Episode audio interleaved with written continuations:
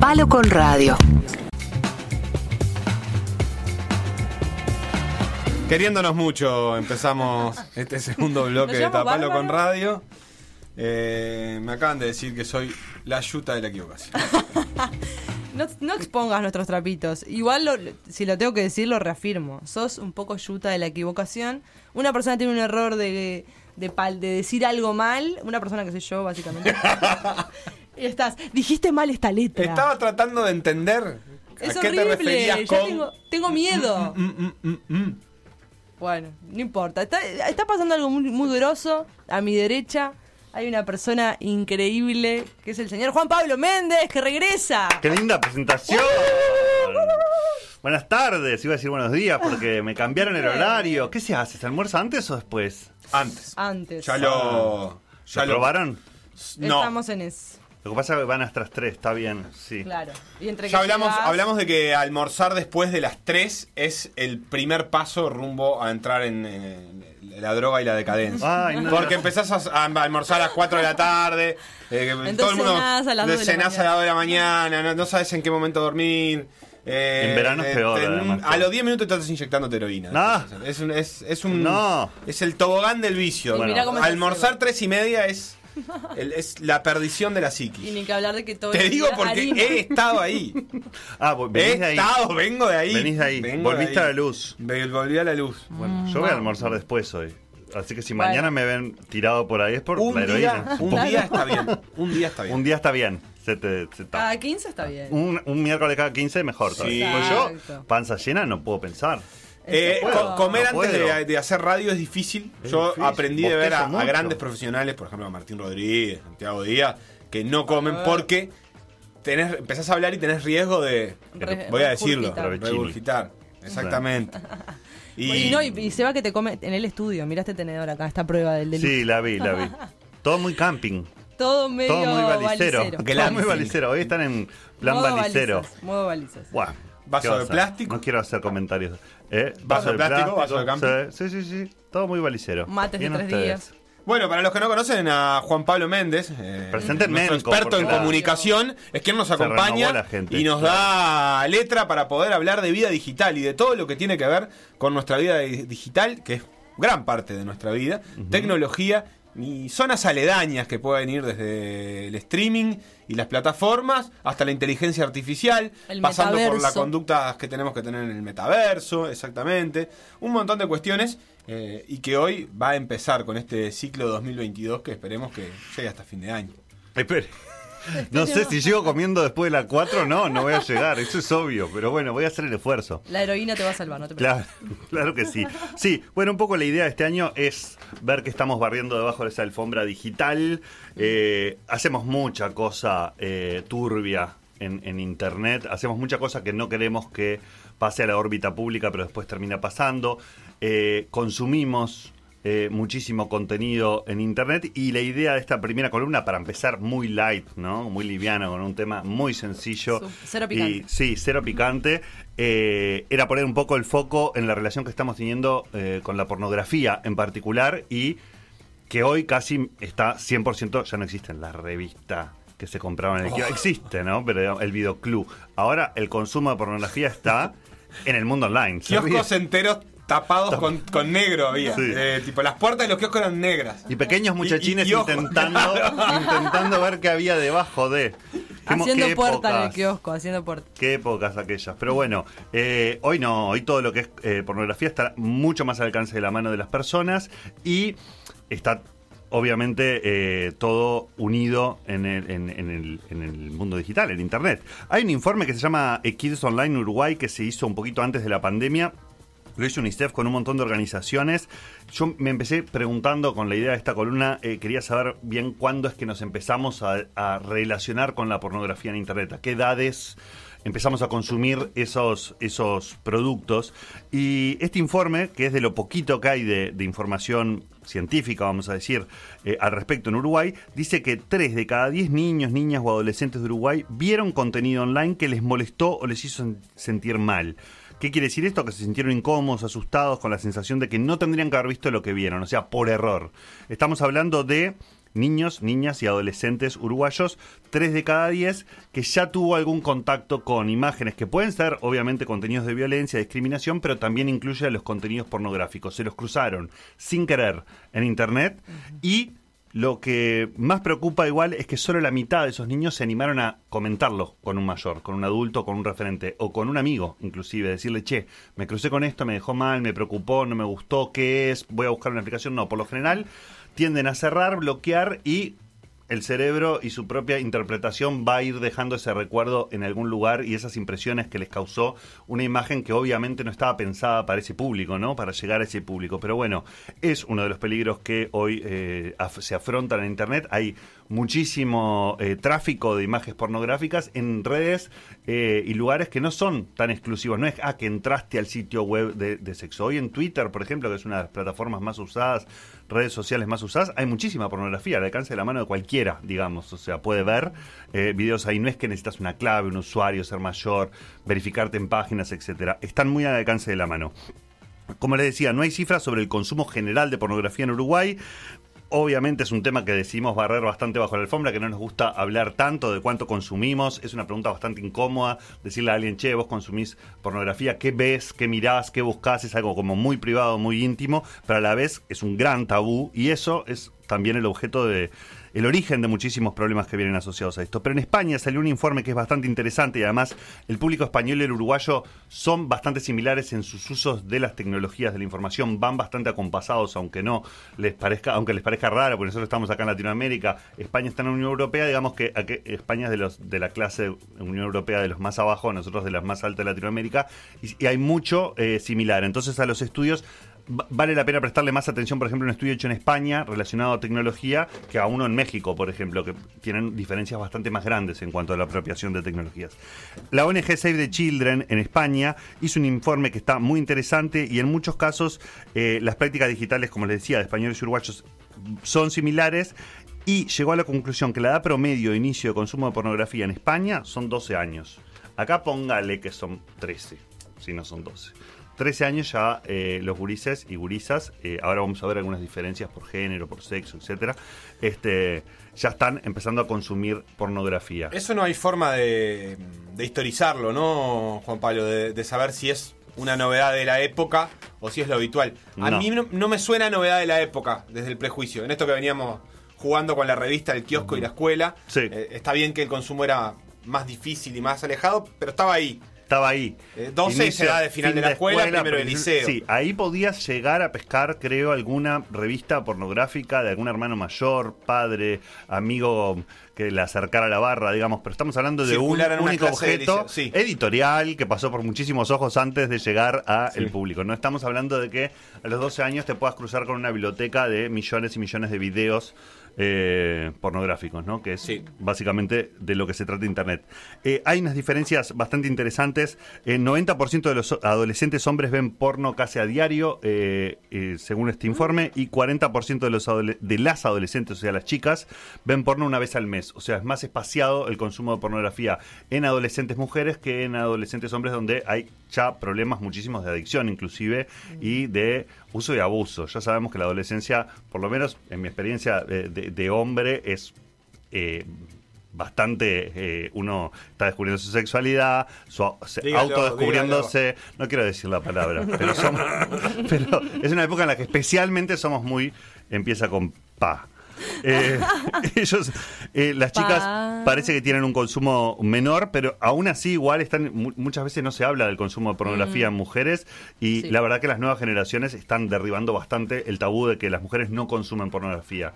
Eh, y además hay data, porque está todo en internet, entonces ya sabemos más o menos los perfiles de usuarios que entran a las páginas pornográficas, las categorías y qué tipo de consumo de pornografía existe y la verdad que las mujeres están tomando una cuota bastante menor del mercado, pero que realmente es estable. Y mientras más sea el nivel educativo de las chicas, más probabilidad tienen de consumir pornografía. Obviamente que no es la misma pornografía que la de los chicos. Ah, pero es a mayor a mayor nivel educativo, las chicas consumen más pornografía. ¿Por qué será eso? No, no se sabe. Tendríamos un sexólogo, tendríamos que haber sumado Ah, acá, ¿no? qué O algo así. No sé. Yo puedo Mm. hacer como doble, rol y inventar. Con, otra- con, Sí, con voz de sexólogo. Con voz de sexólogo. Bueno, pero ahí ya tenemos algunas diferencias basadas en género, mientras el varón busca eh, para educarse, eh, o todo lo contrario, eh, pornografía en Internet, o sea, en vez de preguntarle a un amigo, un hermano, si es no- normal que le guste una cosa o que la otra, por lo general busca pornografía y la usa para educarse, inclusive en lo sexual. Y eso nos va a generar un montón de problemas,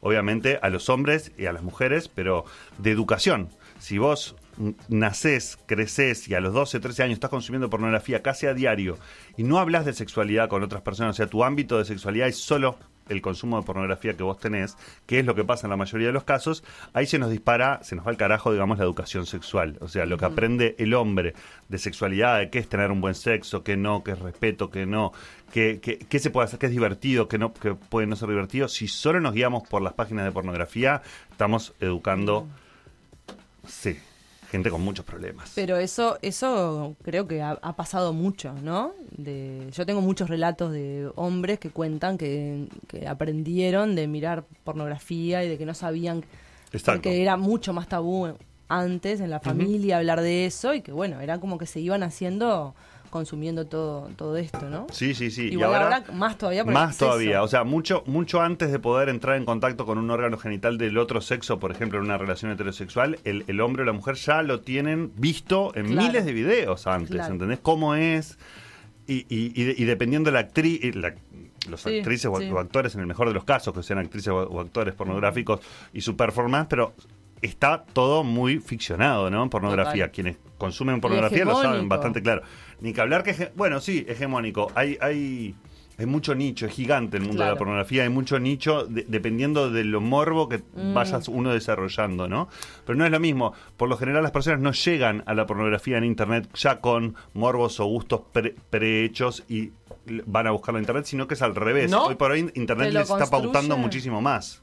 Y sí, si vos a los 12, 13 años empezás a consumir en Pornhub o eh, X videos, que son las dos grandes plataformas de videos, este, por lo general te vas a ir dejando llevar por las por los distintos categorías. por las categorías, lo que vas viendo, lo que te va gustando y lo que te va a ir sugiriendo. No hay que de pique vos.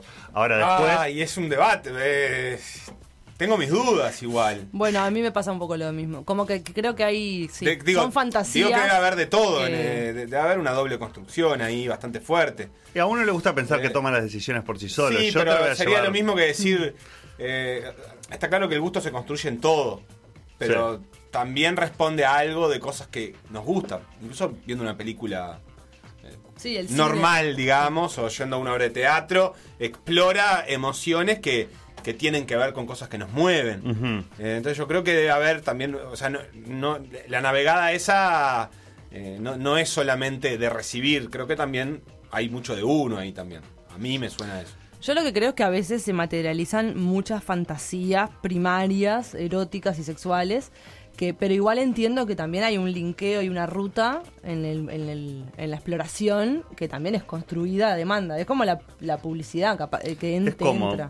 Sí. cualquiera de lo, lo vamos a hablar en, en otras columnas este, este año, ya lo estuvimos conversando, discutiendo y nos súper interesante como la música que escuchamos, las series que elegimos ver, todo eso, por más que creemos que la estamos eligiendo nosotros, eh, en, en el total libre albedrío hay algunas cosas que nos van marcando la tendencia. Creo que es aún mucho mayor con un gurí de 12, 13, 14, 15 años. Claro. No es lo mismo cuando uno adulto de 35 o 36 como yo, sí que tengo esa aunque no parece, Ah, eh, no, accede a una plataforma de pornografía, ya sabiendo sus gustos, lo que, le va, lo que va a buscar, la categoría que ya, viste, tenés 10 años de experiencia, y otra cosa es cuando un gurí está arrancando y también lo que le pasa a un amigo, lo que, lo, lo que puede llegar a ver y cómo va entrando en eso, ¿no? Ahí, ahí, mm, ahora me acordé que hace un tiempo, no sé si vos recordás, Juan, Sí. eh, Billie Eilish, Sí. eh, que Sí. es una cantante americana. Cantante pop. eh, pop, Sí, nominada al Oscar exitosa. recientemente Nominada al Oscar, por su mirá. canción en James Bond. Ah, mira, Ah, no sabía. Este, mira. mm, contó Datos. en una entrevista, dijo, eh, ver porno a los 11 años destrozó mi cerebro. Ahora estaba buscando la, la declaración y entre varias cosas que cuenta. Y para, para engancharlo, porque también nosotros traemos de nuestra experiencia, nuestra opinión y estamos hablando de qué pasa cuando la pornografía es consumida muy temprano y, y cuáles son los cuidados que hay que tener y todo eso que vos vas a decir ahora. Y ella comentaba, decía, la verdad que solía ver un montón de pornografía, comencé a verla con 11 años Em, y, y- y me siento devastada porque las primeras veces que tuve relaciones sexuales no dije no a cosas que no estaban bien porque pensé que se suponía que tenían que sentirme atraída por ella. Em, tra- tra- esto no es para tomar como cosas absolutas, obviamente, porque las experiencias de cada uno son distintas, etcétera, y, y- puede haber de todo, pero bueno, es, es como Es ese un- planteo de decir, eh, bueno, es, es un peligro por lo menos a prestar atención sin demonizar, ¿no? Sí. No, es un ejemplo de las personas que tuvieron acceso a esa edad ya en esta era también. Exactamente. Claro. Que No es nosotros no, lo nos pasó. podemos, no nos pasó. No nos pasó, pero los, los primeros efectos, digamos, en las generaciones que sí son nativas digitales son terribles a la hora de, de la sexualidad. Y muchas, eh, lo vemos también en casos eh, muy paradigmáticos porque fue, estuvieron en la prensa durante mucho tiempo de violaciones, de, de- de asesinatos, inclusive violencia relacionada al género, y cómo el trasfondo, la línea de seguir al agresor, al violento o a, a la, per- a la persona que ejecutó, digamos, ese delito, lo lleva a consumo de pornografía relacionado a... O sea, hay una relación directa, súper demostrada Bueno, a niveles de ahí, justicia. ahí habría De que, que- yo creo que habría que, que lo que habría que poder demostrar Hmm. eh, es la línea inversa, en realidad, porque eh, también lo podés vincular, o sea, es decir, eh, hay porque es- mucha gente consume pornografía y Sí. mucha gente consume pornografía que recrea situaciones de violencia. en general acordadas eh, entre actores, actrices, por más que sea eh, violento y bueno, un montón de situaciones que, que incluso a mucha gente le gustan, practicar con, con consentimiento, etcétera. Y, y eso nos, y ese camino no, no de esa gente no va directamente hacia una después a una situación de, de violencia sin consentimiento, de violación, de asesinato, etcétera. Entonces, a- a- ahí bueno, me- pero es, es algo que está como asociado. O que Sí, pero, pero me parece que, que, mm, eh, eh, es un poco raro porque es como decir eh, que encontrás a una persona que, que mata a alguien y encontrás que jugaba al Call of Duty. Eh, es una línea, No sé qué es. pero eh, un juego, Un juego de de tiros, matar. X Ah. juego de tiros. Sí. Lo que habría que ver es si Es los que juegan línea. al Call of Duty eh, la- si la línea se puede construir para el otro lado, porque si no las causas y los efectos eh, pueden estar ligados, pero no necesariamente por eso, porque, Sí. porque habría que decir, bueno, la gente que está jugando Call of Duty está más propensa a esta, no lo sé, quizás sí se pueda decir que a quienes cometen esos actos suelen estar asociados al otro, pero Sí. digo para, para no, tercer- no, no, no, sí relacionarlo, a mí me da como que una cosa es relacionarlos y otra es como ponerlos causa y efecto, que me parece que terminas generando una situación media extraña de, de, de demonización en general. Por lo menos, en, esta es una discusión que veníamos ya teniendo con Pili hace Sí. rato, que me parece que es interesante también, porque eh, es eso. Es, después nunca, si no, nunca podemos saber efectivamente qué se ve, porque nadie quiere decir nada, porque si decís algo, tenés un, No, una y mira también roja en la como, frente. como también pienso que la pornografía puede haber servido para otras personas eh, el, el alivio o evitar el pasaje al acto, sino como sublimarlo a través de la pornografía, en que, que en vez de eso ser eh, una, una cosa que potencie el pasaje al acto, sea lo contrario. Que es, bueno, esta persona sublima mirando porno y no lo, no lo llega a hacer porque lo puede ver, y, ¿no? Pienso Sí. que también se debe dar. El, el- el- el- el gran problema con la pornografía que no lo tiene, por ejemplo, los juegos de, eh, relacionados con la violencia, digamos, lo- y las realidades virtuales, etcétera, es que de todo eso se habla y se habla mucho. Es más, son actividades que se hacen públicamente, que se hacen en equipo, que se hacen muchas veces jugando con amigos. Inclu- inclusive esa persona, además, eh, no tiene problema de hablar del juego y de lo que le genera el juego con otras personas, inclusive. Eh, en pornografía no, el, el hecho de que sea un tabú y de que sea todo, a- a- cuando vos estás... Y, y es muy difícil ponerse en el lugar de, de- de un adolescente, porque nosotros ya pasamos hace bastante por eso y no vivíamos en una era digital. Pero cuando vos estás, los antes de perder la virginidad inclusive, antes de tener relaciones sexuales por primera vez, estás tres años eh, viendo videos en los que eh, en ningún momento el hombre, por ejemplo, pide consentimiento para pasar de una penetración vaginal a una penetración anal, estoy intentando hacerlo más Sí, sí. correcto en los términos. En ningún momento, pero lo hace siempre.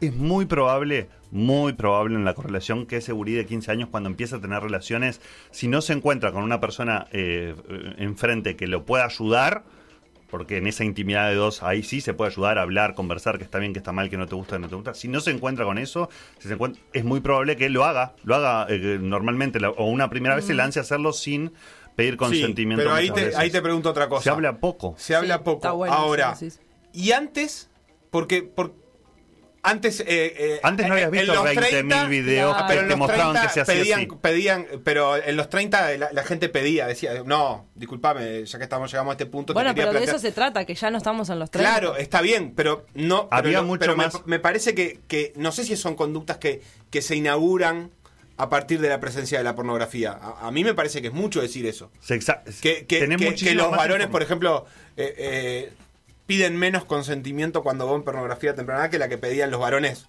que no veían pornografía porque no existía, porque no estaba al alcance. Son otras maneras. Yo no sé si eso es... es- Eso no es medible. eh, Claro, eso no, no es medible, pero, pero yo... mm, No es medible de ninguna manera. Eh, sí sabemos las la afectación que vos tenés en un cerebro cuando ves horas y horas y horas de cualquier consumo, pero en este caso de pornografía, ficcio- que es ficción, o sea, el sexo nunca es como lo vemos en, lo- en los videos, ¿no? Ni siquiera los, los amateurs son algo que vos puedas llevar realmente a la realidad. Eh, el- la afectación que tiene lo que aprende tu, tu voz de- del sexo eh, es incomparable con lo que puede tener cualquier persona que no vivió, que no fue nativa digital. Eso lo sabemos. O sea, podrás ser violento igual. Obviamente que, que- que la pornografía no inventa la violencia en- del hombre hacia la mujer ni la violencia sexual en, en todo. En general. en general, ¿no? Porque estamos hablando también de perfectamente de parejas eh, homosexuales. Es, es muchísimo lo que te distorsiona la realidad. O sea, creces creyendo que todo lo que estás viendo ahí, más o menos, vos sabés que es un filtro, que está producido, que son actores, que esto y lo otro. Muchas veces pensás que son actores y ni siquiera son actores, son personas que voluntariamente se prestan o que han sido inducidas a eso y vos lo consumís igual. Estamos hablando de pornografía en general, ¿no? La pornografía eh, etiqueta blanca, vamos a decir, con todos los checks de personas este, que participan ahí, que firmaron el consentimiento, que esto y que lo otro, papá, papá. Estamos hablando de miles y miles, millones y millones de contenidos eh, que realmente no, no, no, no están pensados para impactar en un cerebro adolescente. No, no, está bien, está bien, está bien. Entonces es claro que, la que algún tipo de afectación hay. Después lo que tenemos es, las únicas pruebas que podemos, digamos, eh, eh, atar los cabos es estudiar a las personas que sí cometieron ese tipo de delitos o acciones, por no decirle delito, que fueron violentas y ver a ver si hay algún tipo de... como se hace con los... eh, antes existía el mito, eso se fue derribando, de que las personas que agarraban un arma en los Estados Unidos y se metían a una escuela y bajaban a todos a tiro eran enfermitos de los videojuegos. Y eso después se, fu- se fueron dando cuenta que no tanto, que no hay una que es muy difícil hacer esa asociación. Con la pornografía parece ser todo por el otro lado, o sea, totalmente lo inverso, hay una asociación bastante clara. Esto no quiere decir que casi, Que se o sea, arregla, no hay na- no sabemos cuántos uruguayos consumen pornografía. Yo me animo a decir que son muchísimos, muchísimos, muchísimos. Y obviamente no estamos en un país que en el que todos somos violentos y todos se nos pudrió el cerebro por la pornografía, etcétera. Sí hay un foco de preocupación muy grande con los que están todavía desarrollando su cerebro, que son los adolescentes, hay que decirlo en términos biológicos, están desarrollando todavía su psiquis y al mismo tiempo están tienen una disponibilidad muchísimo más grande que la que nosotros de contenidos Claro. sexuales. Estoy diciendo, Claro. tres de los 20 sitios más visitados del mundo son pornográficos. O sea, tres del ranking de los 20, tres, y son gratis, públicos, y cualquiera, cualquiera puede acceder a ellos. O sea, no hay ningún tipo de filtro. Lo único que tienes que decir es soy mayor de 18. Listo. Que Créeme, tampoco se no créeme. comprueba y- Nada, de ninguna manera. O sea, simplemente tocar ese botón. Y ahí tenés acceso a eh, bibliotecas gigantes de pornografía. Hace dos años, para que vean lo que estamos viendo, ¿no? O lo poco regulado que está, por el, que el tema de tabú hace que la gente mire para el costado y tampoco quiera regular, meterse, etcétera. Han habido discusiones, sobre todo, por ejemplo, de movimientos feministas, de qué pasa con el tema eh, de la explotación sexual y de la trata de personas que se termina muchas veces viendo en la pornografía, ¿no? Aunque no, no nos guste, porque cuando vamos a pornografía vamos a placer el ser humano, Claro. ¿no? Busca placer, busca satisfacción. Y la verdad que todo lo que produce ese placer y satisfacción es muy turbio, ¿no? El Lo mundo hay- de la, la industria pornografía. que hay detrás Es también. muy turbia, exactamente. Eh, hace dos años Pornhub, que es la, la segunda plataforma de pornografía más grande del mundo, eliminó, hace dos años recién, 10 millones de videos donde aparecían menores de edad, o sea, violaciones. Directamente violaciones. La gente estaba consumiendo videos en donde aparecían y fueron empeza- empezaron a identificar por y, a- y ahí la tecnología pudo ayudar muchísimo en identificar eh, y personas en los videos que eran menores de edad, generalmente chiquilinas, pero también chiquilines, menores de edad. O sea que teníamos una biblioteca de 10 millones de videos en Pornhub, que es una parte pequeña dentro de Pornhub, estos 10 millones de videos, con violaciones. Ahí nomás, expuestas para que todos las miremos. Y probablemente muchos encontraron placer en eso sin siquiera saber que se trataba de una violación o que había un menor este, eh, involucrado. Lo peor de todo es que muchas veces sí, porque también es una categoría. También es un es un, un morbo que se dispara, ¿no? El hecho de violencia en- eh, eh, de edades, que un, un hombre mayor y una chica muy chica, o dos hombres, uno más grande y uno más chico, y hay relaciones de sometimiento bastante fuertes. O sea, que cruzan el límite de lo que se podría decir placer o consentimiento mutuo, ¿no? El, bo- el, el BSDM creo que se llama, el, Sí, el bondage, la práctica, bueno, está, sí. la práctica que ya es toda una práctica con ejercicio, Consensuada. consensuado, palabras claves, Es una se supone que hay como sí, es otra cosa, muchísimo más. Las categorías más populares de las páginas de pornográficas de hoy para que vean lo que estamos buscando más. La En- primera en mundial es esto. esto es mundial. Mundial. O sea, en estas plataformas que son a nivel mundial, Pornhub, Xvideos son dos de las de las de estas que les decía que son de los sitios más visitados en el mundo. Eh, teen, o sea, adolescente, es la categoría más buscada.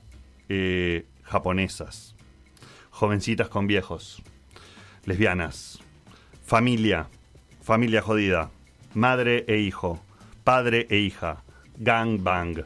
O sea, esas son cate- de las Perdón, ¿qué es categorías gangbang? No, No lo podemos decir. Una no, grupal. es una cosa eh, Ah, donde sí, hay muchas ayer personas. Me- me- no, no, No, no, había una película. no sé, no me explicaron eso de No. una película. Bueno. Dios mío. Esas son eh, de las categorías más buscadas. Podemos decir que dan un poquito de Pero asco digo, gangbang es ahí. violación. Esa No. es mi pregunta. Está, No, no, no, es no. violación. No, es básicamente grupal. Grupal Eh, contra uno. Sí, exactamente. Contra o con. Con. Ah, bueno, por eso. Por eso preguntaba si es violación. No, no, no, no, no. no. No, Bueno, no. cuando no, no. A ver, no.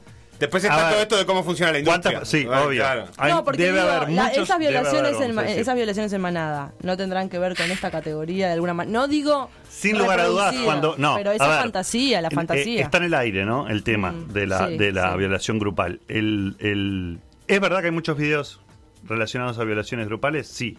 Hay videos de sexo no necesariamente... eh, Estoy pensando, por ejemplo, en videos inclusive de fraternidades americanas, etcétera, donde... Mm. eh, eh, los hay, lo existen. O sea, ¿a quién se le puede haber ocurrido la idea? Yo creo que no se necesita internet para que haya tres, cuatro personas mal de la croqueta que se le ocurra la idea de realizar una violación grupal. No le puedo echar la culpa a la pornografía, pero lo cierto es que tienen miles de ejemplos ahí. Ahí arriba en la Por nube. eso, por eso. Para ver. Entonces, eh, da como una cuestión de decir, bueno, ¿hasta dónde, no? ¿Hasta dónde una cosa no impulsa o no mueve a la otra? Es, medio raro. El huevo o Eh, la gallina. ¿no? Es o por lo menos si lo haces por motus propio, eh, si después lo ves en internet y lo volvés a ver y lo volvés a ver y lo volvés a ver, yo creo que lo normalizás bastante. Eh, hay como una sensación, ahí necesitaríamos un psicólogo, más un sexólogo, vamos ampliando también.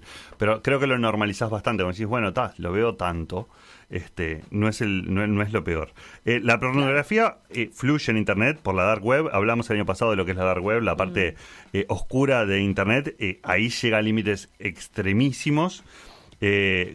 Dígase violaciones grupales en vivo, eh, torturas. Ilegalidad total. Total, total. Casi siempre las víctimas son mujeres, tráfico de personas muy relacionado a eso. También en el mundo gay las cosas son igual de terribles. La violencia ocupa las principales categorías de consumo entre homosexuales, sobre todo en relaciones entre hombres. Ahí también fluye mucho la violencia.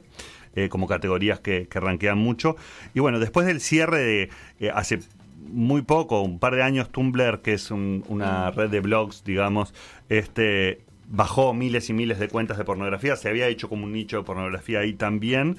Twitter es la que toma la posta y se, se ha convertido también en un refugio para este tipo de contenidos y es bastante bizarro porque es una red social a la cual los padres confían demasiado, ta- tal vez en que sus hijos la pueden tener y van, a, van, a, van a ver algunas cosas, pero está también este contenido dando vuelta y es muy público. Por el otro lado, eh, Facebook e Instagram son sensores total de pornografía. Es muy difícil encontrar pornografía en estas plataformas. Es más, un pezón a veces ya Mm. Sí, significa censura. una clausura de la Mm. cuenta.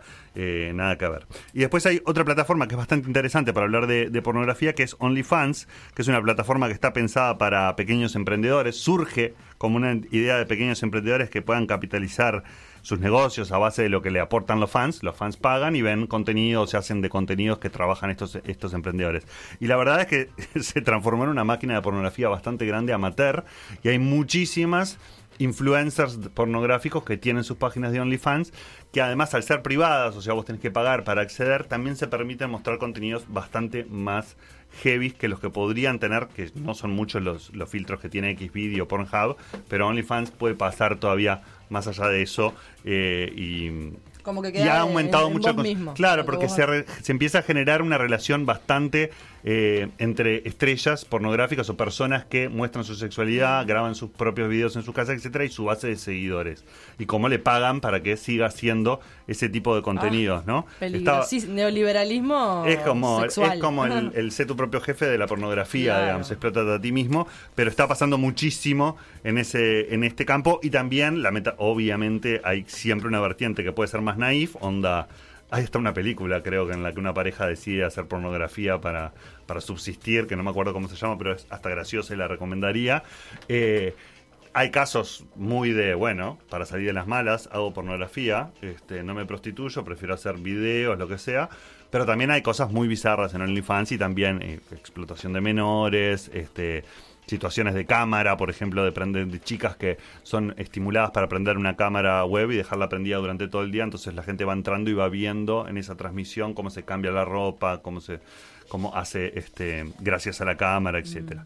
En fin, hay como una afirmación, recién Seba decía algo de que si juegan todo el día a matar gente y salen a la calle y no matan a nadie porque si ven porno violento todo el día harían lo mismo, o sea, te- tendrían sexo con violencia, si vos jugás a los jueguitos y no te fluye. Y, y yo creo que ahí, eh, como para ir cerrando, la clave o la diferencia está en la educación. Este, en la, en la, o en la En falta. acompañar como todas las tecnologías. Claro, no, en hablar, che, loco, Sí. tengo un hijo de 14 años. Hablemos es de- muy probable que haya visto pornografía, aunque te diga que no, es muy probable que esté consumiendo pornografía. Más si ya tiene su propio celular, o una compu donde se puedan canotar, o tiene amigos con celular, está viendo pornografía. Ponerle un poco, yo sé que es muy incómodo acercarse a un adolescente para hablar de sexo, o Eh, sea, sí, para sobre todo, para, cosa, en sobre todo para el adolescente. además hieden. Olor, todo. Pero está. Pero además para el adolescente es más incómodo. Igual, sí, es muy incómodo, claro. Por eso, ¿cómo llegar a eso? ¿Cómo Pero vos tenés que más o menos tener claro, no te digo qué gustos, qué categoría específica está eligiendo tu, tu hijo, tu sobrino, tu- el- pero sí, por lo menos, intentar comunicarle que lo que está viendo ahí es todo muy lejos de la realidad. O sea, es, un, es muy ficción, es muy volazo y no tiene tantos puentes. Claro. Después alguna cosa podrá rescatar para su vida sexual No, real. a mí pero, me, me parece que el, el- el elemento central, yo, yo creo que, que a mí particularmente me parece que, es- que, que es- eh, yo estoy viendo como una ola de demonización de la pornografía que me parece que es un poco injusta. A mí me parece que se le están cargando tintas de cosas que eh, es difícil, mí- se me hace muy difícil pensar que eh, no vengan de lo más profundo de la humanidad y que hayan aparecido en los últimos 15 años, producto de la masificación total de la pornografía. Eh, realmente se me hace muy difícil pensar cuando su- suceden las situaciones de, de violencia de género que han, que han sucedido habitualmente, de violencia sexual en realidad. Este, siempre veo esa línea que se teje y, y la verdad es que me, me cuesta creer que, que sea ese el hilo eh, que, que sostiene la, la- violencia sexual. Y a veces me parece que en eso. En esto que traes vos, hay una- me parece súper interesante pensar centralmente que no es una herramienta educativa. No. La pornografía No. no. está pensada para eso. Quizás haya eh, contenido educativo sexual que efectivamente esté pensado, sea contenido educativo, pero no es el caso de la pornografía. Entonces, eh, me parece que lo central es eso. No se puede aprender a, a Bueno, tener pero- sexo eh, a partir de la, Sí. de, la, de la visualización de pornografía. Y capaz que ni siquiera sea necesario, en esto que decís vos, hablar de qué estás viendo, sino hablar de cómo, de, de- de cómo es la vida sexual. Y yo creo que poniendo las palabras consentimiento, por ejemplo, y, y- y- y- y el- y hablando de lo que significa eh, tener una relación sexual consentida, lo otro empieza a sacar su propio peso. Pero no es pedirle a la pornografía que, que sea educativa, sí asumir que está ahí. Este, y sobre todo, sobre todo a esa edad. Em, pero, pero me parece que también está bueno, eh, porque con todas las, las- las formas hay un lugar de la fantasía que, que opera en todos lados. Y eh, cuando lees, cuando Hmm. escuchas música, cuando ves una película, y también en la pornografía, de poder diferenciar lo que son fantasías y de lo que son juegos, de lo que es la realidad, sin que porque sea, porque no sea real, no sea válido. ¿Me explico? Es decir, eh, aceptar que hay, una, hay una, un lugar de desarrollo de la fantasía es parte de aceptar que hay un lugar de la realidad donde eso no tiene lugar. Si no, ahí es donde me bueno, parece pero, que entra el conflicto. pero me parece que ahí lo que lo que trae Juan Pablo, que me parece lo más interesante, no estamos hablando de los adultos con ya con experiencia, sino como algo que no podemos corroborar, que son estos los nativos digitales que están consumiendo estas cantidades de contenidos y que quizás no se habla de eso. Esa- ese tabú refuerza eh, eso que dice Billie Eilish, que destrozar el cerebro. Lo Pero ¿cómo se discutíamos con mis amigos, lo, lo discutíamos eh, a raíz de lo de Luis y Kay y toda esa polémica y todo lo que pasó, que de la pedofilia. Como queremos queremos, estamos recontra en contra, condenamos y estigmatizamos la pedofilia, pero no podemos hablar de eso. No se puede hablar, no se puede mencionar, no se puede hacer una campaña. Entonces, ¿cómo vamos a entrarle a algo si es un tabú total? Entonces, eh, me parece que ahí está la clave. Y otra cosa que pienso que no es solamente lo que se ve y lo que se muestra, sino la industria que hay detrás y los abusos que se cometen en la manera de hacer, Sí. en cómo los medios de producción. Ahí hay, ahí hay una, un, un argumento que muchas veces eh, funciona como para patear la pelota al córner, diría yo, que es, ah, una cosa es pornografía, otra cosa es la industria pornográfica de la cual tendríamos que hablar y que todo el mundo es crítico por lo que está pasando. La verdad que es lo mismo. Claro. O sea, no hay pornografía por fuera de la industria pornográfica y por decir industria pornográfica, a un o sea, estamos hablando de mucha gente haciendo sexo amateur. Eh, El desarrollo de la tecnología lo ha potenciado muchísimo. O sea, son no tienen idea, o sea, no nos entra en la cabeza los millones de horas y de minutos de producción de pornografía que hay. Y estamos hablando desde un celular en una casa a un estudio de grabación. Y la- ni en el estudio de grabación ni en el celular en la casa, por lo general, hay reglas laborales, hay acuerdos, hay consentimientos, hay muchísima explotación. O sea, eh, la verdad que está todo muy podrido. No es que hay grandes estudios que se zafan. Digamos, está muy podrido hasta inclusive para ver si efectivamente una, una mujer o un hombre que firmó el consentimiento realmente eh, Sí. está dando el consentimiento o está siendo explotado porque no tiene un mango y tiene que trabajar, entonces va a tener que entregar. Es tremendo, digamos, o sea, no hay... Es un embole, ¿no? Para los que consumimos pornografía y, y la disfrutamos, es como que tenés que bloquear, hacer un acuerdo Sí. con tu cerebro, decir, voy a bloquear Juan- que lo que estamos viendo surge de lo... de- o sea, no hay nada del otro lado que le esté Claro. disfrutando, no hay cuando arte. Te pones unas zapatillas también. O sea, eh, la, Uy, la- no la cadena. No, No, bueno, pero la, cadena de elaboración de, de- de No, la- de no. las grandes marcas está bastante sabido Está- que está basada en la deslocalización del trabajo, mm. en condiciones de laburo Sí, supercomplicadas. es verdad, o sea, en No es algunas la- cosas la Tampoco la industria conciencia- pornográfica inventó la, la explotación laboral. Bueno, hoy la, la mayoría de la trata humana está relacionada por Bueno, pero eso es otra cosa. O sea, es una Está- no eso está Por claro. supuesto. causa de La trata tan- humana no es la no es, eh, eh, es- es tráfico de personas, Sí, no tráfico es, de personas. no es condiciones malas de laburo, No. es otro co- es un Sí, que está ahí. cosa aprendés y terrible. ves Además de chicas eh, Claro, de, claro. de Europa del Este que han sido este, básicamente raptadas y están filma están sus videitos ahí gratis para observarlos. Es está está está, está bravo eso. Igual el- el- la afectación en, en cuanto a la cantidad no a la, o sea, pensemos en, en el, el consumo de pornografía que podíamos tener antes de la era digital es muy distinto. Nunca ibas a ver No, algunas de categorías. todo. o sea, Exacto, pero estamos Bueno, hablando de algo que vos hablando de la violencia sexual lo que de decía la- la, la- cantante, ¿no? O sea, 11 años. 11 años. ¿Cómo Claro. procesa tu cerebro de 11, 12 años videos de eh, pe- personas teniendo sexo con animales, personas teniendo sexo con, con niños, o sea, que también son personas, pero digamos, eh, adultos con niños, eh, viejitos. eh, no, hay Por algo, por algo cosa. no está preparado el, el cuerpo ni la mente a esa edad para, para recibir eso. Eso Bueno. es lo que yo veo. ¿No? Hay como, sí. Es por eso el, el gran tema también de la pedofilia en general. Es como un niño no está preparado ni maduro sexualmente, emocionalmente, mentalmente para recibir la intensidad sexual de un adulto. No está preparado. No. O sea, entonces, por algo no tiene que llegar. Y ahí es lo que yo, yo veo que está desregulado. Porque no estamos acá discutiendo si los adultos, sí, si estas prácticas habilitan a los abusos. Me parece que la clave está ahí, en las generaciones que están viniendo y que están consumiendo eso. Sí. ¿Y cómo le explicamos? A- a- muchas veces sin, eh, inclusive los adultos, entender. Si vos ahora tenés un hijo de 12 años, mis cálculos no me fallan, deberías tener más de 30, ¿no? Más o menos. Ponele. Vamos, Sí. ¿no? Está. Quebrar una lanza. Más de 30. Hasta por ahí podés llegar a ser canchero y entender algunas lógicas de lo que es el mundo digital, pero ya más grande, entender y reconocer que tu hijo de 11 o 12 años o 13 años, vamos a decir 14 en algunos casos acá en Uruguay, Mm. está mirando eh, chicas asiáticas. O sea, hacer las paces con eso para poder después derribar y sentarte, no para hablar de las chicas asiáticas, sino de que, che, mirá que ni todas las chicas son así, ni, ni te va a tocar, o sea, eh, Ni consensuar un montón de cosas que no aparecen en los videos, ni a vos te tiene que gustar Ni esto. está mal que te guste esto, esto pero otro, te- obvio. tiene que que hay cosas que está buenísimo que te guste mirarlas, pero capaz que llevarlas a la acción vas a tener que encontrar mucho consentimiento del otro lado, diálogo, etcétera. Es no que sé. sacarlo hay de que si está bien o mal. Me parece que la, mo- lo- lo- la moral ahí no tiene que estar en si están bien, porque la fanta- por algo las fantasías pertenecen al plano de la fantasía y está bien que sucedan ahí para que después que se liberen ahí para que después no, no sucedan en el acto. exacto. Las que involucran abuso o no sé, Sí, sí. a- O no. daño a los o no, demás. o no, pero simplemente no la puedes cumplir en la vida real Sí. porque no Está. tenés con quién. Pero a lo que voy es sacarlo Frustrar. del ámbito de está mal o Es muy bien, frustrante sino, la bueno, pornografía lo- también, hay que decirlo, en estas épocas, en el hecho de decir Exacto. todo lo que, o sea, todo lo que ves cuando vos después vas a tener sexo real. En, en el hipotético caso de que pueda.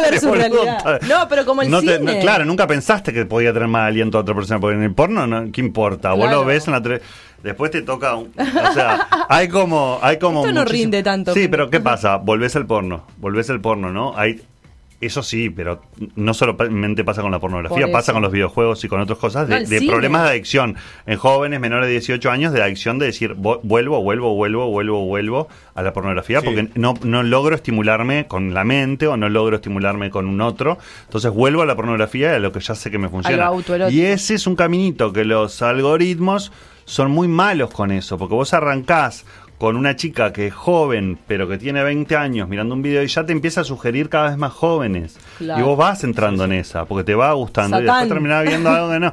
Bueno, pero así todo, todos los caminos que arrancan con una gran categoría tipo colegiala, terminan en, En- o sea, Sí, sí, sí. abuso fuerte, eh, padre y niños, o sea, estas categorías que les mencionaba recién, y así todo como que escala, ¿no? También los tamaños de los de, de los juguetes o los tamaños de los...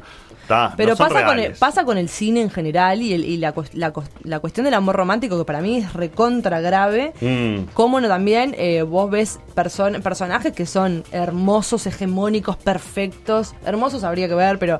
Y todo eso construye un imaginario y una fantasía de lo que no sos, en contraste, o sea, como si todos fuéramos talle S, sexo, y eso no es real. Teniendo sexo con las sábanas hasta para que no se le vean las. vi- vi- Vieron que hay. con- tam- también, Un viste, no apoya mucho la ficción real. Exacto. Ahora, capaz que en los últimos años se- se- he visto alguna escena de sexo en el cine que vos decís, bueno, es más real. Yo, Claro, es así, viste, exacto. sudás así. Esto nunca se ve tan bien, está bien filmado, porque no claramente no se ve.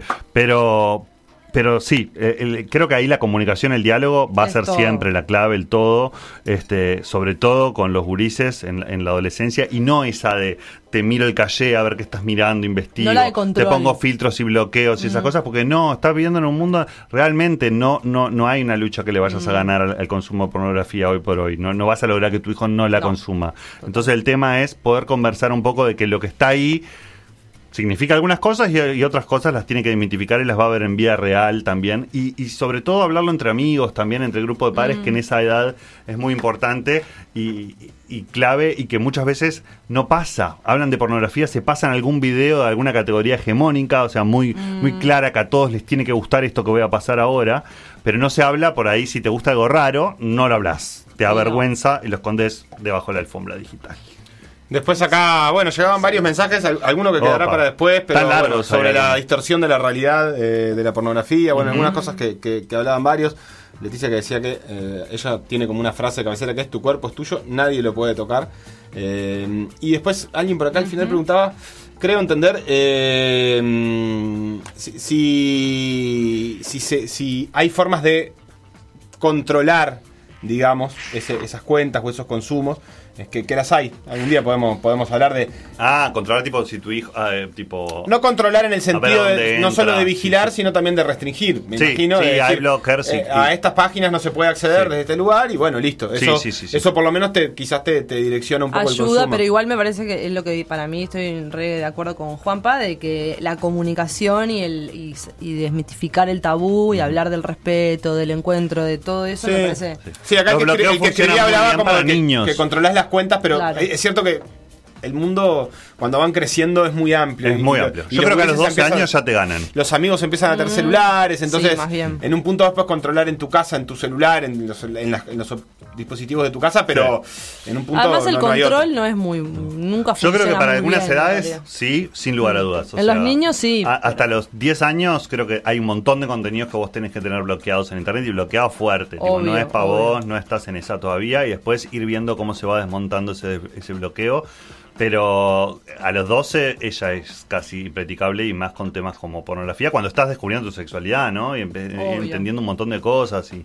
Y con herramientas digitales mejores que las nuestras, porque esa es la realidad. Mucho, mucho mejores, mucho mejores. Pero bueno, qué interesante para pensar, de construir y seguir hablando de estos temas. Gracias, Juan Pablo, por esta gran columna del día. de Bueno, hoy. muchas gracias a ustedes y vuelvo en 15, Nos si les vemos parece. en 15. M24. La radio que nos mueve.